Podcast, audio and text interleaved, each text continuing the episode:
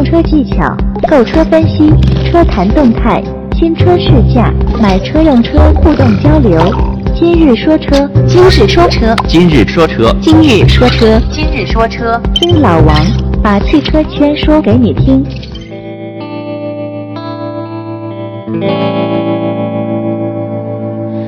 我不要，不要再比了，爱情比不出高下的，因为你眼中我始终是参赛者。我不要，不要再唱了，要唱几多少戏做空了，但是你的心早已被欢迎收听今日说车，我是老王。在北京的顺义区啊，发生了一起外国公司驻华高管在众目睽睽之下的辱华事件。事情的起因是这样的，是一个应该说微不足道的停车纠纷。当时在这个北京顺义区的郁金花园，嗯，正好老王还去过这个地儿啊。北京的朋友可能知道，是一个离首都机场非常近的一个别墅区。哎，在这儿有一位中国的业主在倒车进停车位的时候。一辆黑色的奔驰 R 系的轿车突然快速的从后方驶来，并抢占了这个车位。哎，驾驶人是一位白人的中年男子。当然了，中国现在强大了，中国人民在面对这种西方列强土地侵占的时候，哎，也会去理论一番了。但是这名老外竟然高声说：“呃，我来中国已经一年了，到这儿我明白的第一件事。”就是你们中国人都是杂种，当然这个是用英语来说的。说实话，如果老王遇到这种情况啊，呃，尤其是这个老外气急败坏的说出这种话，估计我当时都很难听懂啊，也许会觉得很难继续再因为这件事沟通纠缠下去了，也就算了。但这事儿你别忘了，是发生在一个高档的别墅区，里边住的很多都是高层次的人群。尤其是这位中国的当事人，英语并不差，估计当时这个骂人的老外也懵了，没想到对面的这个中国男人能听懂。更让这个德国佬没想到的是，围观的群众英语水平都很高，他们听到了这个辱骂中国人的话之后，也都非常的气愤，哎，然后就围上来跟这个老外理论。这个时候呀，寡不敌众的这个德国佬竟然拿出了辣椒水。喷散了这个周围的人群，而且还有一名中国的业主，据说眼睛被喷伤。我刚才说了，在场的都是咱们中国有素质的高阶层的人民，他们更懂得用法律的手段来维护合法的权益，所以在场的这个中国业主都十分气愤啊，准备启动法律程序追究这个外籍男子的法律责任。后来经过证实啊，这名外籍男子是戴姆勒卡车。中国有限公司的总裁兼 CEO，名叫高海纳，四十九岁，呃，去年七月份才到中国任职，就住在这个御景花园。他主要负责的是卡车的部分。大家都知道呀，戴姆勒集团下有四个整车业务部，呃，梅赛德斯奔驰汽车、戴姆勒卡车，呃，梅赛德斯的奔驰面包车，还有戴姆勒的客车。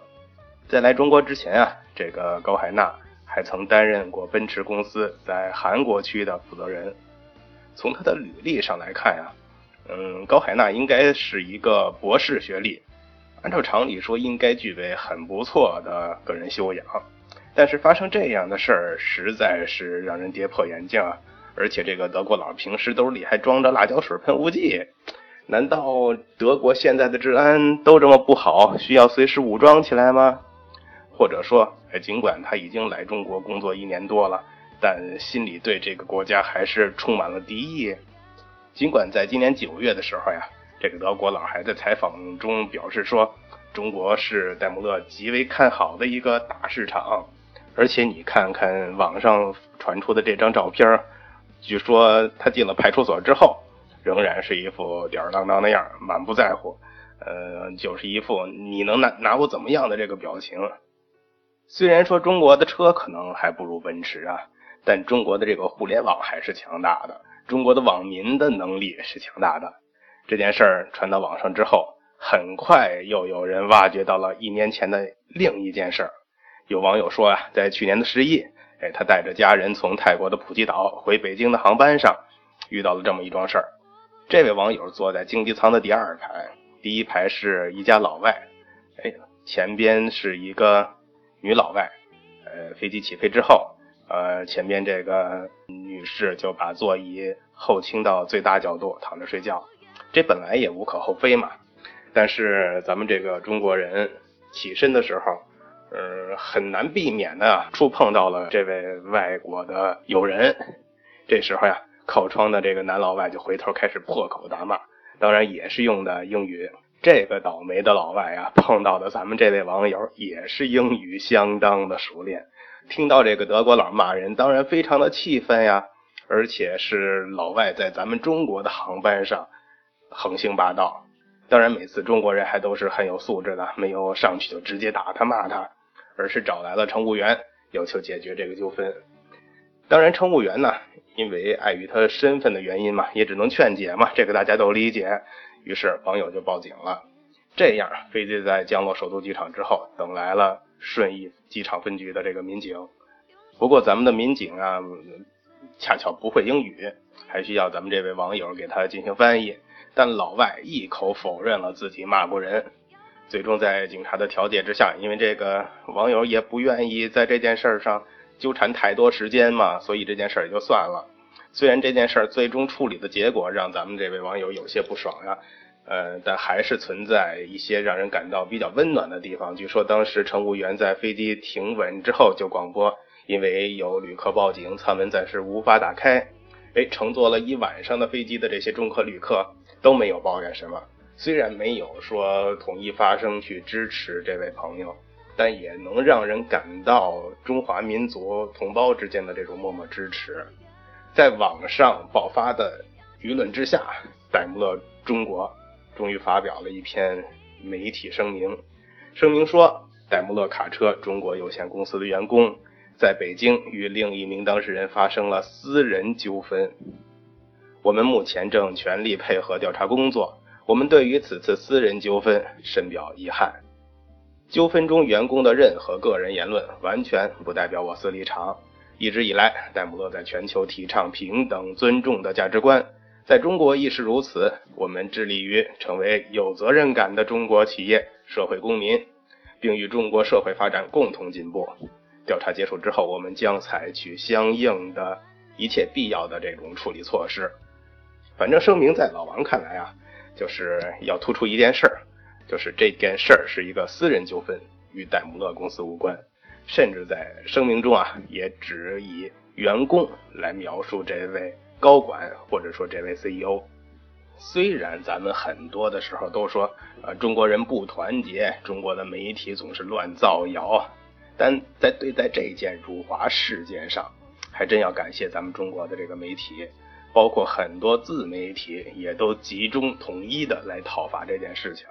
哎，老王那天正好抽空还看了一眼一个微信群，偶尔出现一两个媒体对这件事儿说的又缓和一点的，哎，都会冒出来一大帮的媒体也好，自媒体也好去批判他。哎，不能说咱们面对问题是不是理智啊，至少说明大家，呃，至少还都是爱国的。当然也会有一些媒体站出来为奔驰说话。说啊，你们这些小的媒体啊，或者说你们这些散乱的自媒体呀，都太小题大做了，不能随便把一件小事就说辱华，更没必要为了一个私人问题抵制一个伟大的品牌。这个言论某些角度上说确实没错啊，比如说站在某种客观的角度，站在特立独行的角度，站在博人眼球的角度，但另外想啊。站在汉奸的角度，站在奴性的角度，站在崇洋媚外的角度，是不是也吻合你的想法呀？虽然说这样集体抵制不一定真的对呀，但如果中国人连这种基本的抵制情绪都没有了，连争取尊严的意识都没有了，那我觉得离民族灭亡也就不远了吧。最后终于看到戴姆勒啊一封邮件，表达了对这件事儿的一个进一步的声明。哎，主要说明了戴姆勒相关部门。就该事件的询问已经结束了，应当事人双方的要求，已经协商的方式私下达成和解。根据媒体的披露，此次的纠纷的性质，尤其是我司员工的不当处理方式和言行，已经对公众造成了非常不良的影响，同时与我司的企业文化、品牌理念背道而驰，并与我公司所要求的职业经理人身份不符。鉴于上述考虑，我司已立即对该员工进行了免职处理。戴姆勒对此的宣传就是。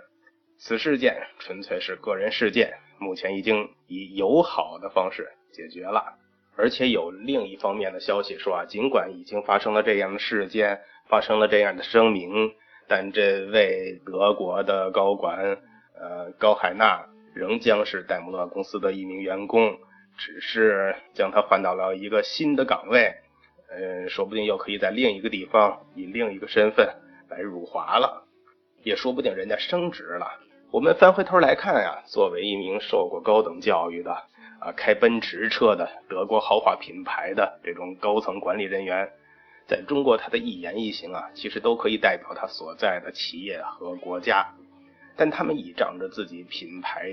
价值高，本身就有一股傲气，再加上他们一直以为中国市场只是给他们赚取高额利润、给自己履历镀金的一个地方，根本就谈不上什么感恩，也谈不上什么敬畏。难怪有人说啊，选择奔驰还是选择尊严？那我宁可不去买奔驰。换句话说，这名戴姆勒的高管现在骂的是他们在中国的衣食父母。前段时间不是还有人因为买奔驰的车品质有问题，奔驰售后撒手不管，导致消费者在奔驰的 4S 店门口现场杀驴的这么一件事儿吗？据说把那个驴肉现场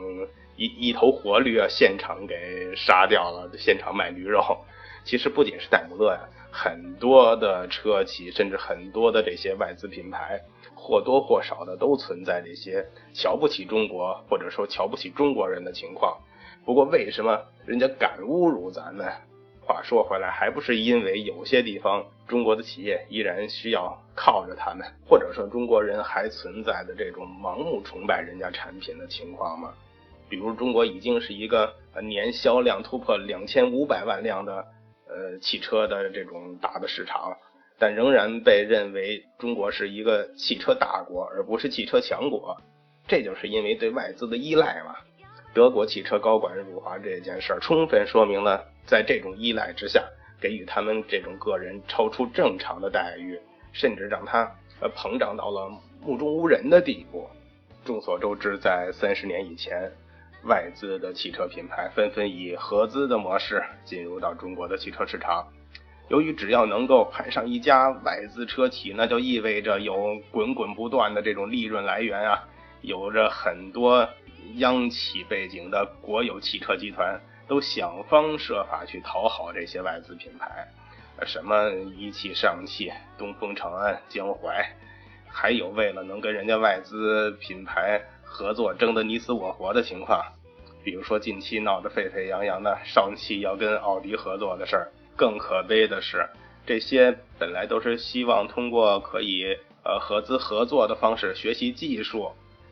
最后倒变成了中国沦为人家跨国这些汽车巨头的代工厂。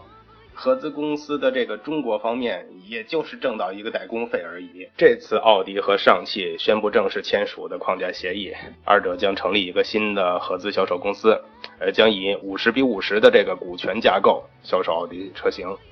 很多人都谴责这个奥迪背信弃义，呃，很多一汽奥迪的经销商联名抵制，说选择与上汽合作就是抛弃了一汽。虽然奥迪选择与上汽成立新公司，也没有说要抛弃一汽，但奥迪在一汽大众持有的股份只占到百分之十。现在他要跟上汽合作，奥迪可以持有百分之五十的股份。德国人跟谁合作能赚到更多的钱？这个大家一想就明白了吧？你退一万步说，即使奥迪真的抛弃了这个一汽，未来只跟上汽合作。你又能把人家怎么样呢？技术是人家的，品牌是人家的，车是也是人家的。奥迪跟你中国的这个企业合作，不就是为了追求利润吗？追求利益吗？从商业模式的角度考虑，跟谁合作收获大，那就是选择谁嘛。哎，但现在很多中国人心里还乐意把奥迪当成一个白求恩，认为奥迪是慷慨的合作才让中国人能开上豪车。这些外资车企哪有那么多好心呀？你看中国当时奇瑞汽车刚生产出第一款车的时候，哎，大众就购买了一批车运回到德国进行研究，结果发现有部分零件跟一汽大众生产的这个捷达是可以通用的。这具体的问题咱们当然都明白了。随即，德国大众马上就要求一汽大众的所有配套商停止给奇瑞供货。哎，当时奇瑞为了上目录，还是挂在上汽集团名下的。德国大众通过上海大众向上汽施压，要求上汽停止奇瑞这个车型的生产，就是为了达到一个目的：绝不会在竞争市场上培育自己的对手。这是再明了不过的商业逻辑了。所以，无论大众、奥迪，或者说本田、丰田，他们来中国的目的，其实真不是做慈善，就是为了争取利益嘛。还有很多对这件事比较乐观的人说，呃，上汽奥迪成不了气哈。那有两个理由：第一个，一汽奥迪已经在国内经营这么多年了，已经根深蒂固了，对未来的上汽奥迪拥有压倒性的优势。而目前一汽奥迪在中国一共拥有四百三十一家经销商，还有五十二家已经获了批准，正在建设过程中的。哎，第二点呢，奥迪大部分走量的车型、销量好的车型。都已经给一汽去生产了，上汽不可能再得到更好的型号了呀。其实对于第一个观点来说啊，上汽集团在国内的这个经销商资源并不比一汽少，而且有些大的经销商，嗯，大家都明白啊，它既是上汽的经销商，也是一汽的经销商。未来到底卖谁的车呢？那就看厂商给谁的利润高，给谁的返点高，给谁的政策支持好了嘛。能获得的收益高，那我就卖谁的车嘛。所以啊，上汽已经决心要跟奥迪合作了，抢一汽的饭碗了。那么资源上可以重点向上汽奥迪上去倾斜了，给上汽奥迪的资源更好了。那上汽的盈利能力早晚就能超过一汽呀。到时候自然会有一大批的一汽奥迪的经销商倾向于去卖上汽奥迪的车了，改头换面了。那对于第二种观点来说啊，确实现在奥迪大部分的走量的车型都已经在这个一汽奥迪生产了，那么是不是意味着上汽奥迪就只能卖这些小众的车型了呢？嗯，只能卖 R 八。按照这个方式发展下去啊，不见得奥迪还会持续的把走量的车型给一汽了。毕竟奥迪在一汽只能拿到百分之十的股份，百分之十的利益分成。如果分给上汽奥迪，那就意味着他们的可以拿走百分之五十的利润呀，翻了五倍呀。另外啊，嗯，咱们都知道大众品牌的这些销售策略已经给咱们证实了，同一个平台的车型，给你可以叫迈腾，给你可以叫帕萨特，其实大家都明白就是一样的车嘛。那奥迪是不是也可以这样做呢？同一个平台在这儿啊，我给你叫 A 六，我给你叫呃 A 六点一。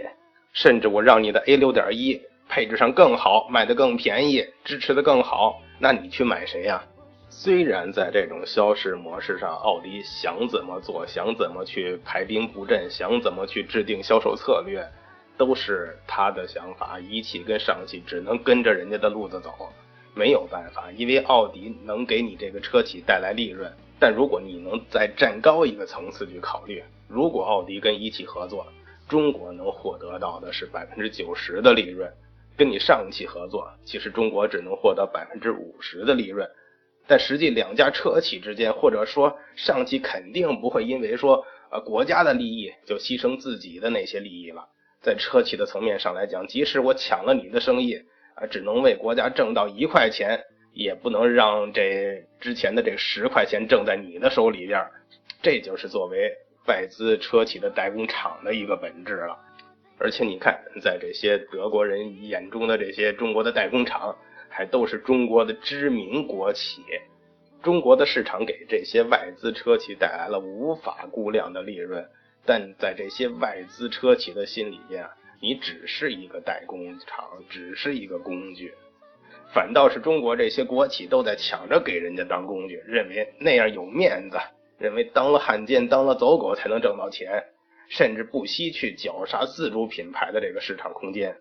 你看西方国家一直对中国有这种反倾销政策，我倒是觉得中国政府也应该再强硬一些了。我就偏袒自主品牌，怎么了？所有的合资品牌，哎，照常收你的排量税，用户买合资车也照常收你的购置税，进口车型那各种税费加倍。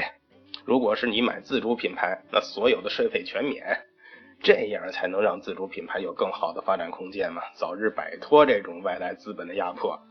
美国不是准备给咱们中国加税吗？日本不是也准备把中国从这个关税减免的名单上剔除了吗？你自主品牌要是能早点强大起来，如果有一天，哎，奔驰的高管还敢这样瞧不起咱们中国，嗯，咱们中国所有的老百姓立马跟你说，那你奔驰滚回去吧，我们不买你了，我们中国的自主品牌某某车型完爆你，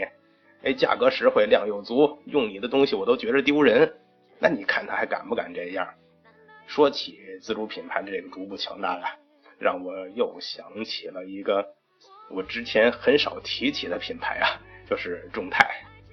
其实众泰是一家呃以生产汽车模具、钣金件儿等这些相关零部件起家的一家民企啊。目前也可以算是一家国内发展比较快的民营汽车制造企业之一。一个月之前啊，众泰还发布了号称中国的保时捷，呃，就是众泰的 S R 九。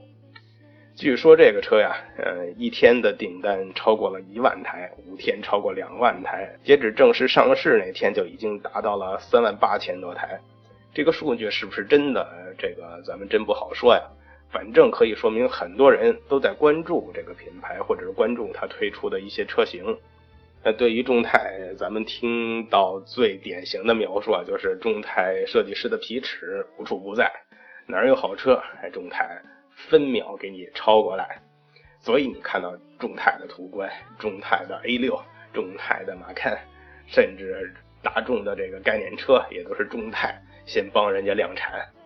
只要有了目标，研发周期超短，外观超漂亮，配置超丰富，价格还超便宜，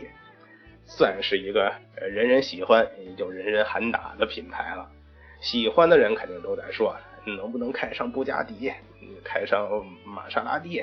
就看你众泰的了。喊打的人说呢，哎，都是你众泰拉低了自主品牌的水准，让世界都在看咱们自主品牌的笑话。确实啊，在老王来看，至少说目前啊，众泰就是一个山寨品牌，或者说，嗯，没有什么节操的一个品牌，做出来的车品质也就那样，啊，毛病反正是一大堆。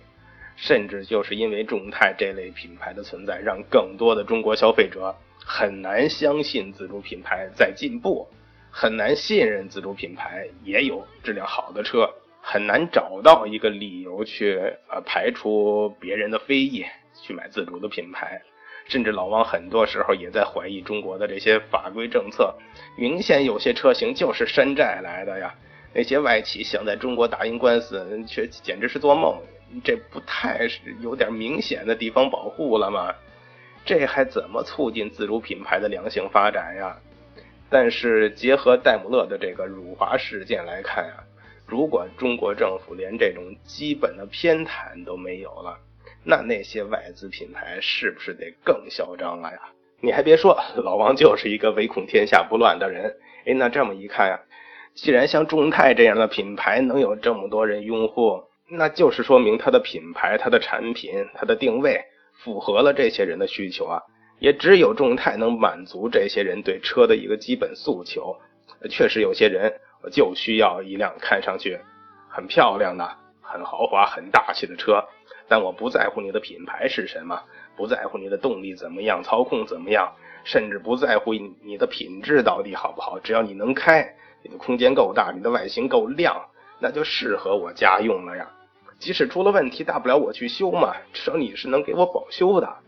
至少不会出现像某些合资品牌，呃，车坏了车企不认账，呃，非说没问题的情况吧，呃，甚至有的还得我牵头驴去你门口杀去，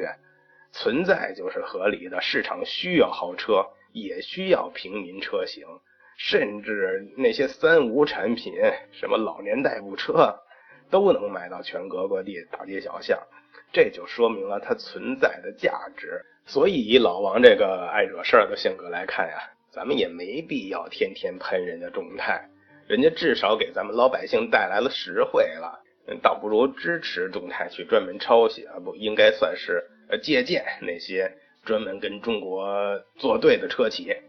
你奔驰瞧不起咱们中国吗？那你众泰上什么 S 级、E 级、C 级等等车型，给你抄个遍。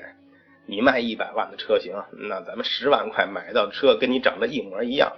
看你还有什么豪华感？是，可能有人说，那哪能一样啊？我是花一百万买的奔驰，你花十万，你怎么跟我比？但你突然有一天，你发现你开到路上，周边的一圈车长得跟你全一模一样，别人全都十多万的，你那会儿开个一百万的，你能开出优越感了吗？不一定了吧？别人也不相信你是一百万的车了。顶多也就是说，你愿意花一百万买一个跟我十万块钱一样的车，你还豪华的起来吗？谁不服咱就抄谁去。估计到那会儿，中国市场两极分化，哎，要不就买咱们兢兢业业、力求突破的这些高端自主品牌，要不就买这些大张旗鼓、朝遍四方的自主品牌。什么外资豪车呀，咱们根本就看不上。可能说到这儿呀。觉得老王也确实觉得自己说的怎么说呢，有点太感情用事了。反正我就想表达的观点就是，某些车企你确实有实力，我们也喜欢你的车，但你不能瞧不起中国，瞧不起中国人。另外，有些中国人你可以喜欢某些品牌、某些好车，但你也没有必要去诋毁自主品牌。如果自主品牌都死了，说不定你花着很高的价钱。跪着求那些骂你的人，人家都不一定能把好车卖给你。如果认可老王的观点，欢迎你给老王点个赞，谢谢大家。欢迎添加老王微信交流，微信号码三四八零八九二二三四八零八九二二，一起互动，一起说车。